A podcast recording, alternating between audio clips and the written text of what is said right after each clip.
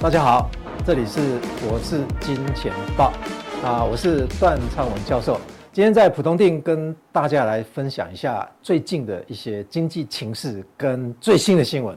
我们看一下今天早上啊，这个台湾公布的一个当冲不分区的部分啊，是第一名啊。这个在 COVID-19 期间的话，我们看二零二一啊，这个交易占比还到四成哎。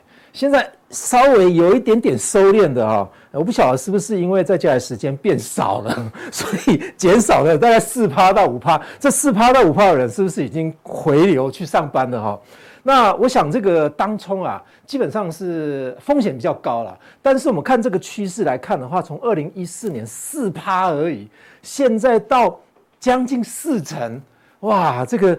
将近十倍嘛，对不对？是用百分比来看的话是十倍嘛，但是如果说是用成交金额来看的话，今天公布了八年来大增二十五倍啊，这个恐怕是未来一个趋势啊。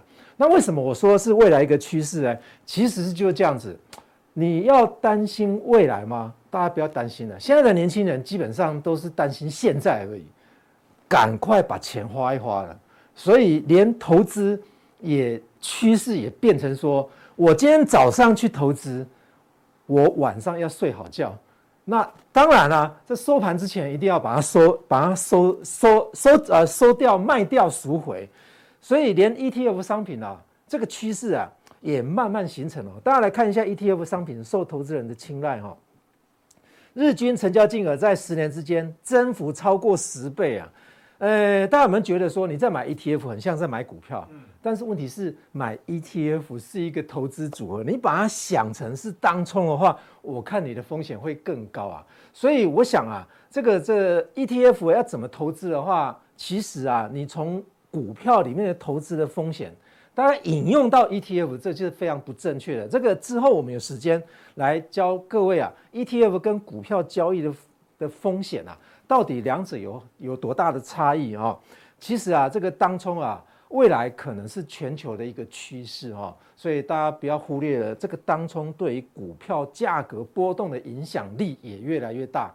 所以你在看 K 线图之余啊，我觉得应该也要看一下当冲的部分哈。好，那我们来看一下这个，其实明天啊会公布啊，这个到底会升几码？大家也不用想了。绝对会升几码，其实几率值都已经公布在所有的报章网网站上面了哈。那当然，我们来看一下这四任的这个 Fed 的主席哈，在还没有公布开会之前啊，大致上都有上涨的情况啊，也就是 S M P 五百 Intraday，也就是当天哈，这个资料啊是某一个投行啊，在一从呃一九九四年以来哈。来比较历任费的主席任内在决策日公布前到后美股收盘的表现哦。那我们看一下，第一个这个伯南克在最上面嘛。伯南克的话，他在公布之前的话，涨幅是百分之零点五五，但是公布之后的话，你有没有看到？哎，它也是往上走的，一路往上走。再来，我们看一下这个叶伦啊，那叶伦啊，他在公布之前的话也是上涨的，百分之零点一六。公布之后的话，哎，也微幅上涨，唯独两个费的主席哈，只有他跟他。问题是我们现在的时间点是他，他的跌幅是比较重的，大家要小心啊。所以因此啊，这个标普五百指数平均收盘虽然在前面是小涨了百分之零点一二，但是公布之后的话，相信明天晚上的美股啊，大家要冲击一波啊。所以有可能会开低走，开高走低哦，这个不无可能哦。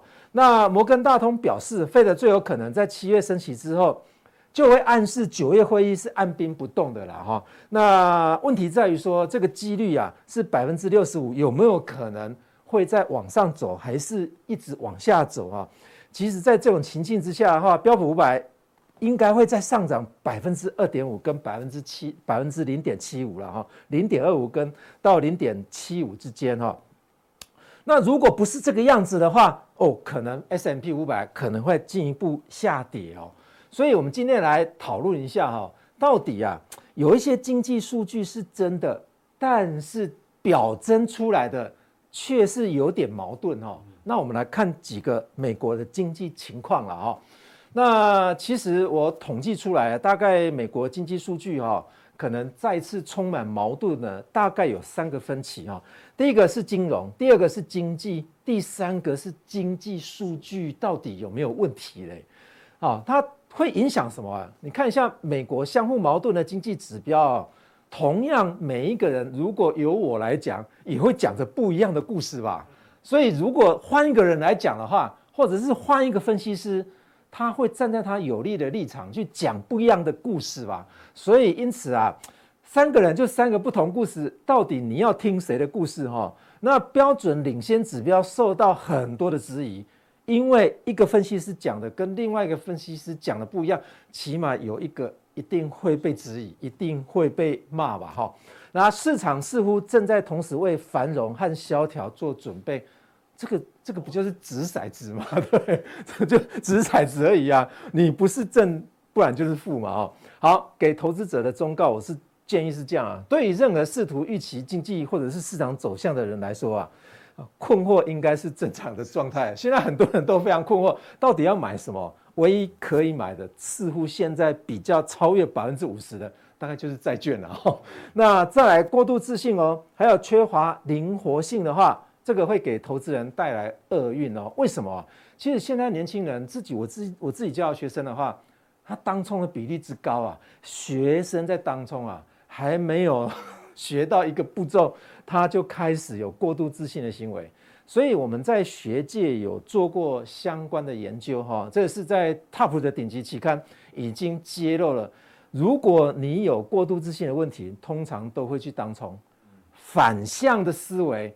我们现在已经定义了，你是当冲的就会有过度自信，所以这是文献探讨出来的结果了哈。所以结论呢，现在是不同寻常的时期，大家真的在投资上面要非常非常小心哦。好，那我们看一下刚刚的三个这个其呃三个矛盾哈，金融领域的一个分歧啊，其实大量都被报道就是什么？这张图形大家应该。现在看起来是很陌生，但是我如果讲出来，你应该非常熟悉。为什么？因为殖利率倒挂啊，已经倒挂了这么久了。历年来，从一九九零年统计以来，已经倒挂了这么久了。其实倒挂就是要衰退嘛，倒挂就开始要衰退了。这段阴影线到现在为止，美国都不愿意承认去画出来呢。所以这个倒挂时间这么低，而且还时间这么久，有没有看到？从一从一九九零年开始统计以来，这边是不是已经探底了？没看到阴影线，其实这个就是分歧之一哈。我们看一下第二个分歧啊，那制造业陷入困境，服务业却蓬勃发展。为什么？很多人都讲说 ISM 的这个调查报告的话，是不是失真了？但是问题是，你看一下五十以上是繁荣，五十以下是萧条嘛？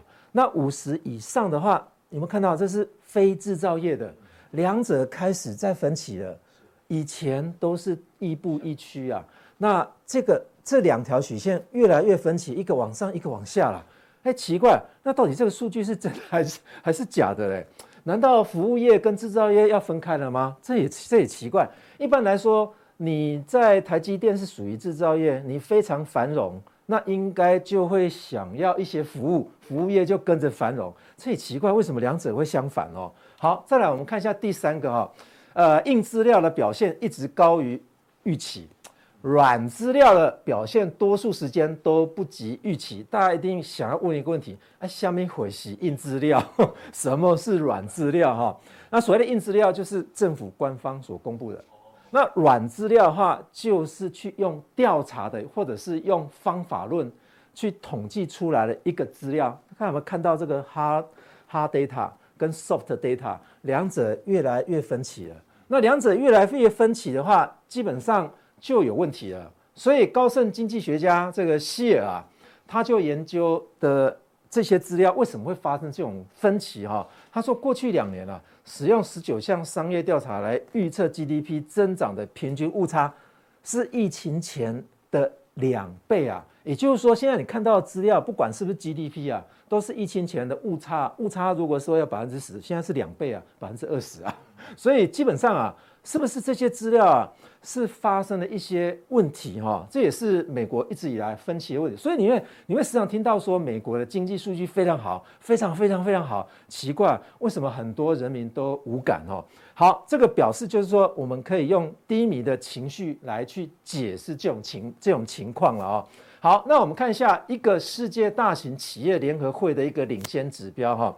好，我们看一下这个领先指标在这边呢啊，这个才是真正的世界的领先指标，都在下面啊，负的啦。这个黑色的曲线的话是零轴，那么蓝色的曲线现在是负的。哎，这个啊是原先的指标，也就是一致性世界人家统计出来的指标，但是领先指标是在下面，两者发生什么事啊？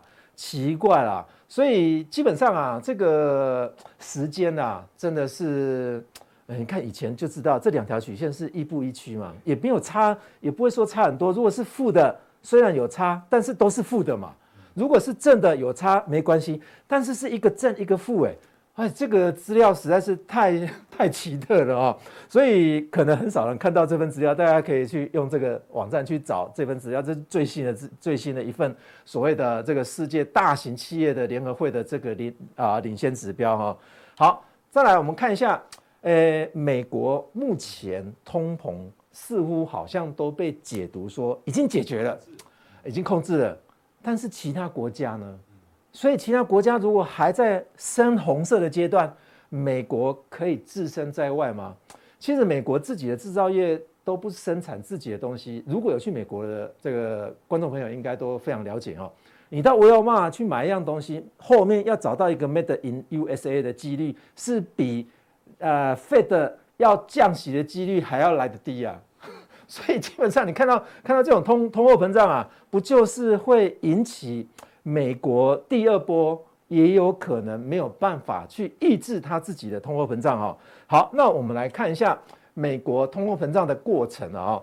其实应该观众朋友应该都时常听到，早期的时候就去年了啊，在疫情期间，大概美国要消除这个通膨通货膨胀都是消除商品，所以去通膨我把它分成三阶段，那。再来，最近时常听到了，那就是租金要去通膨哦。再来呢，大家有没有听到说，最近公布的一个工资竟然是微幅上涨百分之零点七？那有没有可能进入第三阶段，工资去通膨才有可能降到它三趴的目标？我觉得非常难。为什么？经济理论告诉我们说，工资有僵固性。你工资已经涨到十万的，要叫你下来五万，我看是非常难的，你可能会走上街头嘛。哦，那问题在于说，这个工资要怎么去通膨？唯唯独怎么样？一家公司给了一百个人，每一个人十万块，那就二十个人淘汰淘汰掉嘛。那二十个人淘汰掉，那就要等什么？等他的就业的一个那个那个数据啊要下来。那就业数据如果下来之后的话，它的工资就整体的工资就有可能会下来哈，所以工资是一个非常困难去解决的一件事情啊，所以我把它列到阶段三哦，所以阶段三这个这个这是一个美国的一个大工程啊，有没有可能会进一步去突破突破三趴？那不无可能啊，也有可能哈，所以我们看一下欧洲目前的通货膨胀也非常严重，所以有可能九月份。还会再升息一码，哦，所以这个是美国去通膨的过程呢，其实基本上都值得很多人怀疑哈。那当然，呃，目前利率高涨啊，那到底我们是不是应该要趁着 Fed 在下一波有可能停止升息，或者是进一步要开始降息的这段期间呢，去布局我们的 ETF 哈？那其实我们从台湾整体的债券 ETF 基金规模，大概就已经。看到了端倪，很多台湾人已经开始 stand by 的哈，不只是 stand by 啊，就是牺牲小我，先进场了，早期就进场了。从二零二零、二零二二年底进场的人，可能现在都有微幅的亏损了啊，因为还没升息完毕啊，所以今年整体的这个 ETF 的基金规模的话，基本上现在已经来到了六月底哦，已经来到了一点五兆哦，这非常非常高的一个金额。所以我们待会在加强定的时候，会跟各位介绍一下，到底你在债券 ETF 上面应该要怎么注意这些投资的一个诀窍。好，那我们今天普通记就介绍到这边，谢谢。买债的部分的 ETF，你要注意什么？零零六七八 B 跟的零零九三一 B 这两档是否一样安全呢、啊？其实这两档这个是错误的投资。待会我们会用一些图表来做比较了哈。我们今天最主要来去比较就是债券 ETF 的规模，还有一些公债债券的 ETF 哈。那这个是呃今天。所以基本上我们看到这些美债的话哦，你要买美债的话，最好是先挑这个六档二十年期美国公债 ETF 的绩效，这几档六档基本上他们都是绩配。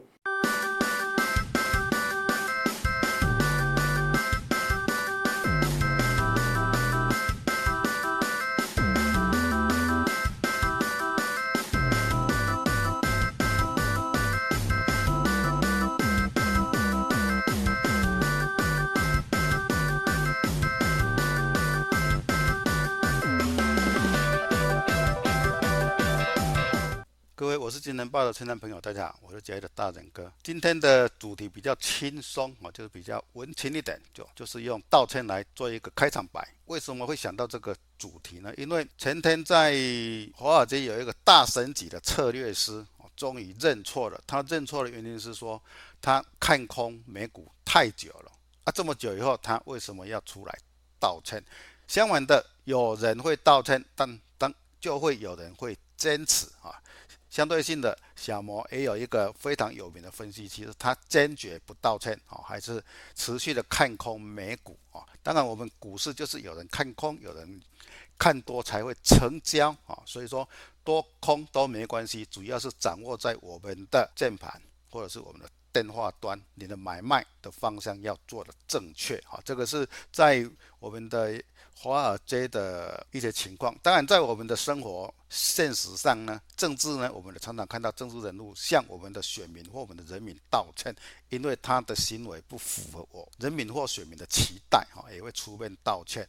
当然在公司治理上呢，也会常常看到董事长出面道歉，那么那个场合往往是在股东会。好，把今天所要讲的主题道歉说明，我们就用图卡来一一跟各位做一个我的想法。道歉说起来很简单，但是正确诚恳的道道歉呢，要符合三大原则，就是要反省，发自内心觉得对不起他人，并且要认错。好，第二个阶段是你反省以后呢，真诚的向对方道歉。啊，这个常常讲的这个就是要公开。所以说，我们看看的，我们政治人来讲的话，就是开记者会啊；我们的企业经理来讲的话，就是在股东会上，我们诚实的面对啊大众来道歉。哎。那么第三阶段很重要，你倒退暖的话，你要去做一个补偿的方式。补偿方式就是说，好，我们以政政治来讲的话，就是说，哎，我的政策要怎么改改改改，改到让我们的人民觉得很符合人民的期期待。啊，我们的企业界来讲的话，哎，我在股东会公开认错以后呢，我要提提出我的企业经营理念，要增加什么设施，或者是要整个制造产业的。制造流程要怎么去提升竞争力啊？就是要一些补偿的方案来公开对股东来讲。最简单的就是说补偿，补偿呢就是要提升企业的竞争力跟营收，在明年股东会的时候，哎，让大家能够赚到钱。所以说道歉说起来容易，但是这三个阶段缺一不可，才会让被道歉者。或者是被期待者能够接到接收到你是真诚的，然后反省的，让我们的未来能够更好的啊，这个是正确的道歉三大原则啊。当然，我们生活上也是一样，不管是对你的女朋友啦，或者是你的亲友等等，或者是你的周遭朋友，道歉也都是要坚持这三个原则才有用啊。没有就是虚晃的哈。好，这张图就就很有趣哈。这个不是政政治层面，就是把我们现在的比较热门的。政治人物他的一些道歉的相片，好提提供给各位看哈。但是我们要说的是，抱歉，股市真的有涨有跌，难以琢磨。所以说我们。股市常常有一些我们在谈论股市理念的分析师也好，或者是学学者也好，常常的等他们也会道歉。但是大家都知道，股市真的有涨有跌，难以捉摸啊。盈亏真的是最后还是要靠你个人的判断，跟你个人的一些投资的理念跟技巧啊，这个是很重要的哈。好，这个是我们今年的在股东会上面呢。以中华开放金哦，他就不如预期向东支撑。然后我们的宏达电许宏董事长也向股东会公开的，因为连续两年没有分红啊啊道道歉。网络家庭网家也是一样，因为二零二二年无法配配息哈，董事长向出面向大家认错道歉。新光金今年无法。发鼓励，董事长也向股东道歉啊，所以说不管是生活上、政治上，跟我们的企业经营上，都会遇到道歉的心情。但是道歉完就要去改善，企业不赚钱，期待明年能够带领大家。继续获利，然后分更多的股息给股东啊，这个是企业经营的一个情况。好，我们刚刚有讲到哈，这个是去年料准美美股暴跌而赢得超级空头之名的摩根士丹利威尔森策略师，他在前天终于道歉了，坦承我们错了，而且他。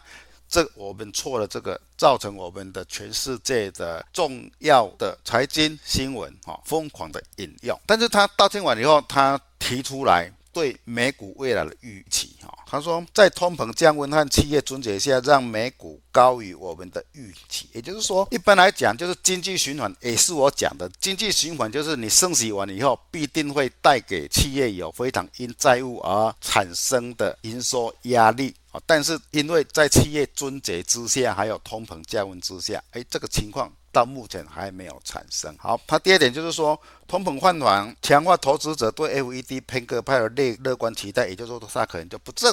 就不不升息了哈，这个礼拜都知知道了哈，这却有利股价，但也表示企业定价的能力逐渐的减弱。这一句话呢，就是说这一次美不管是美国或者是我们整个国际股市的强烈的反弹，都因为是货币政策，而不是经济的真正的一个企业的经营营收有好。所以说，他就说，企业的定价能力减弱。当企业的营收一直出来不好的时候，哎，那么可能就会带来下一次股价下跌的一个理由哈。这个这句话要给各位提醒的是这个。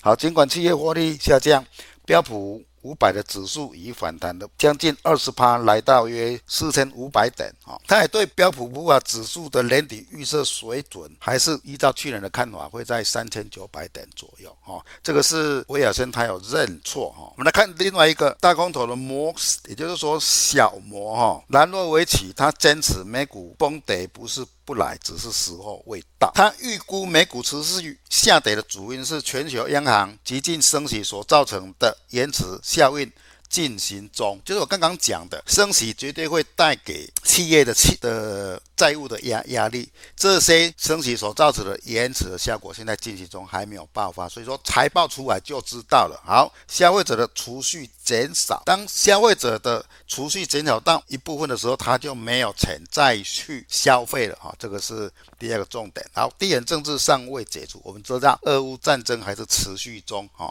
还有我们整个亚洲地区也是是？不稳定的。好，第四个，股价对当前财报季的反应将会减弱，就是说财报都是过度的反应在股价是反映在财报的层面，当财报不如预期的时候，股价就会反映出来。短期内无法准确的预估转折点，但没有任何数据可以改变方法论或结论。这个方法论或结论什么意思？就是非常简单的，你升息完以后，绝对会带给企业。营收的非常大的压力，这个论调只是还没来，并没有办法去推翻这个论调是错误的。对于标标准普尔的指数，今年的低水准为四千两百哈，刚比刚刚大摩所看的还要高哈。这个是两个有名的分析师的看看法。所以说我来看呢，美国企业的活动速度哈，在五月份以后开始缓慢的下降了。你的。企业的活动的速度降的话，代表说它的这个是以那个它的一些经经济的资金往来面，假如说你降速的时候，代代表说你的企业经营的接单情形并不是那么样的一个旺盛哦，所以说这张表是给各位看哦，现在已经开始前面都是往往上活跃的，但是五月份以后呢，开始慢慢的在降低，代表说未来的企业营收可能随着这一张表的活动降速哈，可能会没有达到预期的目标。好，这个是标准普尔五百指数哈。已经大反弹了，来到前面的第二高点的一个附附近，所以说这边会压力会越来越重。假如说再加上七月它的营收不是很好的话，又遇到技术面的压压力，当然往下行的机会就比较大。好，我们来看美国的 Apple 也都是很强，呈现四十五度角，但是小心哈、哦，在技术面上来讲的话，就是一个止涨的形态出来了。现在是均线都是支撑，假如说它往下掉的话。这边就是一个大幅度的一个支撑啊，会在落在连线，现在已经有止升的一个形态出来了哈，大家要注意哈。好，这个 MVDI 也是一样哈，这个都是一个止升的一个形态都已经出来了，你要突破它，要有再有更大的一个营收哦。那我们都知道 MVDI 的本益比非常非常的高哦，所以说要再突破的话，可能也不容易了。相对性的就会影响到我们国内的一些 AI 概念股，这个是美国利率、通膨跟金融指数的走势。好，好，我们都知道通膨往下的时候会造就金融股会往上，而且现在利率美元走强带动整个金融股强也是一样。但是呢，为什么现在？美元走弱，金融股还是那么样的强啊，是因为通膨的因素，所以未来的支撑整个股价啊，可能会再落在金融身上哈。等一下再加强定会跟各位稍微讲一下哈，为什么原因哈。好，本周的强势股第一档啊，要跟各位讲的是安控股哈，零一哈，它已经突破的整理的颈线哈，所以说我们未来就是以。谨慎为一个支撑，强弱的一个支撑判断啊，它有它有出量出来，当然这边还是一个压力啊。好，第二档呢就是永丰余，永丰余，它在上一次我们的碳权交易所哈要延到明年才会正式的交易，所以说往下拉回整理，来到季线做一个支撑区哈，现在再往上走，好，是不是八月七号正式挂牌以后有机会又会来到前面的一个。挑战前面的一个高点哦，是可以期待的。道琼方面呢，刚刚讲的为什么会让一个车类师认错，是他最近涨得太凶了，但是也来到前面的一个压力区，所以可以期待哈，这个礼拜呢，道琼会有一个上半周比较强，下半周可能会比较弱的一个走势出来哈，因为压力区已经到了，压力区已经到了哈，不可不防备。而且刚刚的数据哈，企业活动也都比较。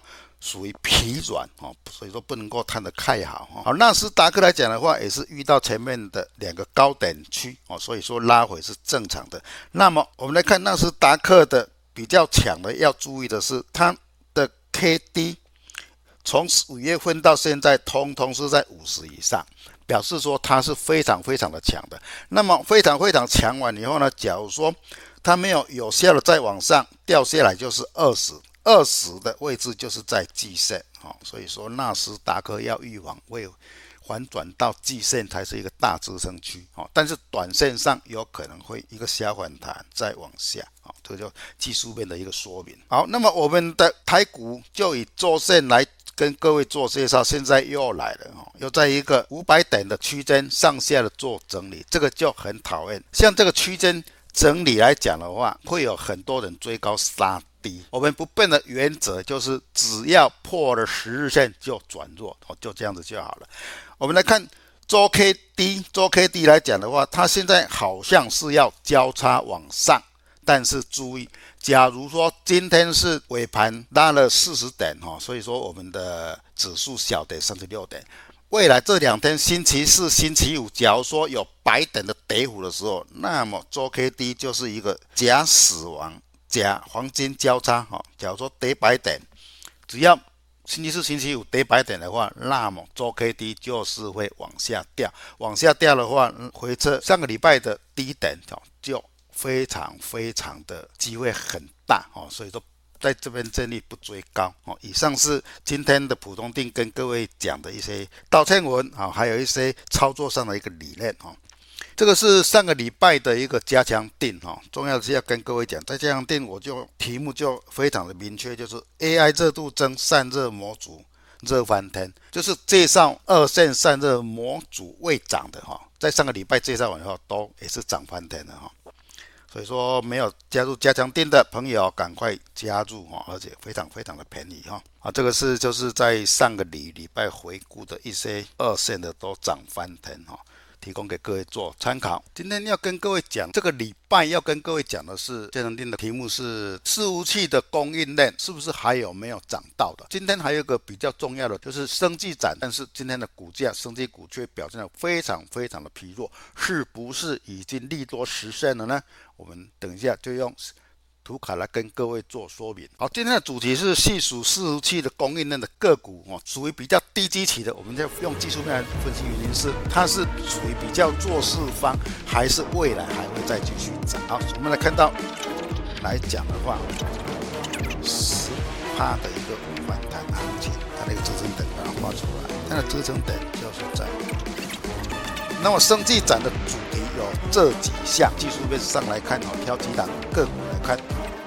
吞噬线出来，今天是一个洗盘的一个长黑黑棒，这样子做判断。